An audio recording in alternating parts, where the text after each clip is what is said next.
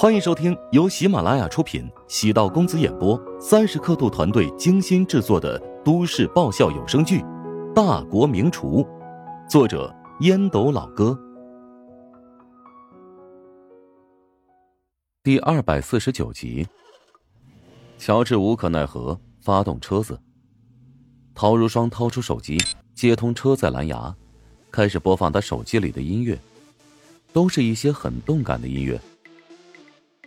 听说你跟我妈只要了食堂的所有权，我看你还真是个大傻帽，完全可以要的更多一点嘛。都是一家人，不好意思开口。我妈的性格你难道不知道吗？如果不借助这个机会，下次想从她手指缝里掏出一个钢镚都很难。哎，随便吧，能拿到食堂的所有权，我已经很满足了。我知道你在想什么。想要通过自己的努力获得我妈的认可。其实，无论你取得多少成绩，我妈都不会真正的认可你。至于我姐，她也是如此。所以啊，你该狠的时候还是要狠一点，不然我老爸就是你未来的下场，无家可归的可怜虫。如果有一天你妈和你姐都将我拒之门外，难道你舍得让我到处漂泊？那倒不会。我起码给你租个地下室。你都没那么心狠，你妈和你姐也不会那么决绝。否则你妈不会送一辆几十万的车给我开，而你姐呢，最近也给我买了不少东西。唉，不识好人心，搞得我像是在挑拨你们夫妻间的感情一般。我知道你是为我好，放心吧，我没那么傻，我又不是你老爸。至于你姐，虽然性格跟你妈很像，但也并不是一模一样。哼，不理你了，以后撞得鼻青脸肿，到时候别怪我没提醒你。什么时候走啊？这么巴不得我从你眼皮底下消失吗？不是，我是在关心你。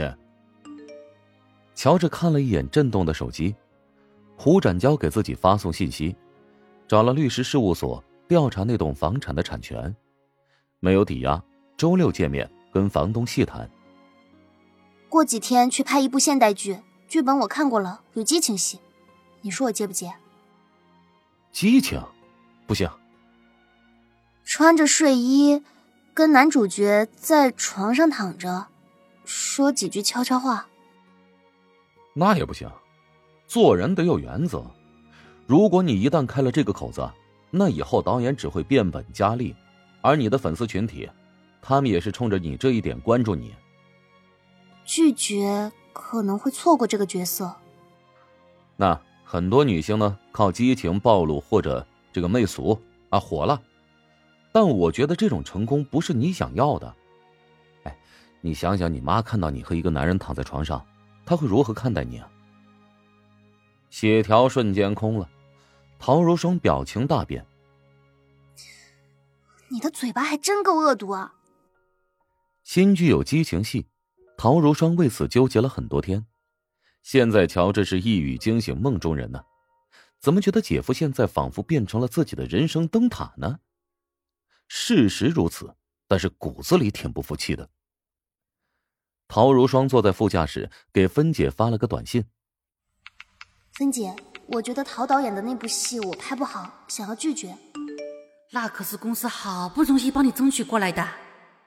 陶如霜觉得芬姐平时对自己挺好，也就没有隐瞒。几场亲热戏尺度很大，我怕自己演不好。我这就去跟导演商量一下，看能否将角色剧本调整一下。芬姐，是不是给你带来很大麻烦啊？虽然麻烦，但我觉得值得。我是不是让你失望了？虽然你是一个新人，但对自己的演艺生涯有自己的坚守，这让我很钦佩了。我看过太多人为了成功在不惜一切代价，你很有个性，我想保护好你身上的个性。芬姐现在不遗余力的帮助陶如霜，是看中她身上藏有的某些特质。如果她庸俗功利，跟其他女艺人又有何区别？陶如霜发送“谢谢”两个字，情绪松弛下来。乔治开车驶入车库，发现姐姐站在门口，难掩兴奋。见陶如霜从副驾驶跳出来，陶如雪的眉毛轻轻皱了皱。陶如霜没有跟陶如雪打招呼，擦肩进了院子。姐姐不关心姐夫吗？肯定是关心的，但为什么两人关系明明很近时，他总要推开呢？不是局内人无法感同身受。陶如霜真心希望姐姐能安分一点，与乔治好好过日子。乔治的性格，决定做某一件事之前，会考虑很多细节。只要做了决定，觉得这么做有价值，往往义无反顾，有将天捅个窟窿的胆子。表面看来，他低调、和善、克制，不触犯他的原则。他很温和，甚至属于那种没有脾气的人。在生活中，遇到嘲笑、谩骂和讥讽，他放在心中，稍微消化一下。也就一笑了之，懒得计较。如果做下决定，那么对不起，乔治会做的很果决。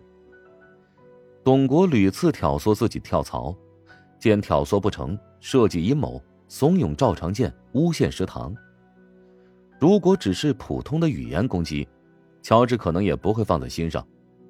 毕竟天下那么多人呢，现在食堂这么火，肯定也会有些人心里不平衡。在暗处喷自己。自己本事再大，也管不住天下悠悠之口。但现在董国陷害自己的方法，触及了厨师行业的底线。任何一个有道德自律的厨师，都难以容忍这样的行为。他无法原谅董国，这种人必须从厨师这个行业清理出去。赵长健这个家伙，只是被利用的一杆枪而已。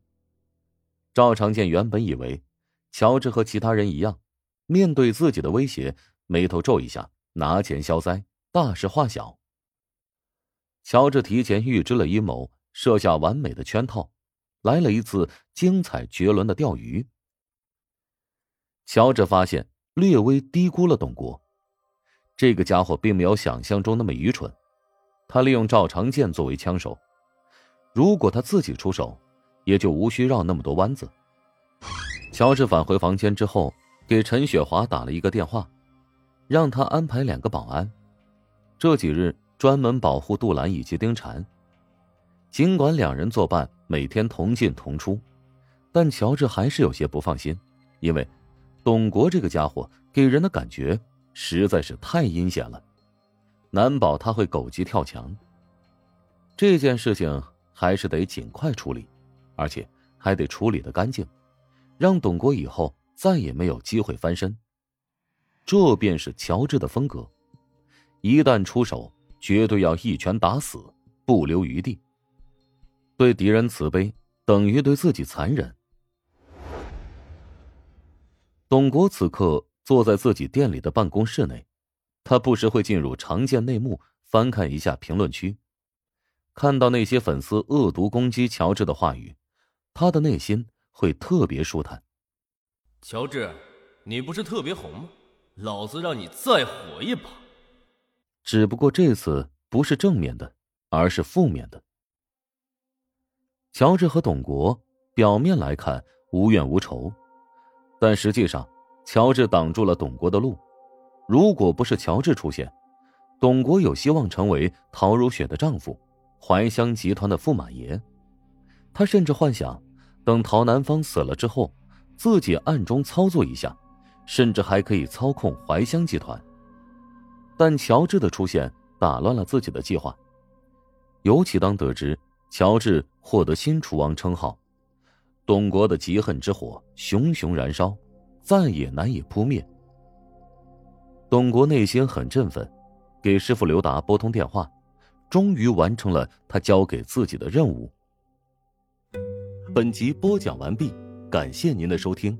如果喜欢本书，请订阅并关注主播。喜马拉雅铁三角将为你带来更多精彩内容。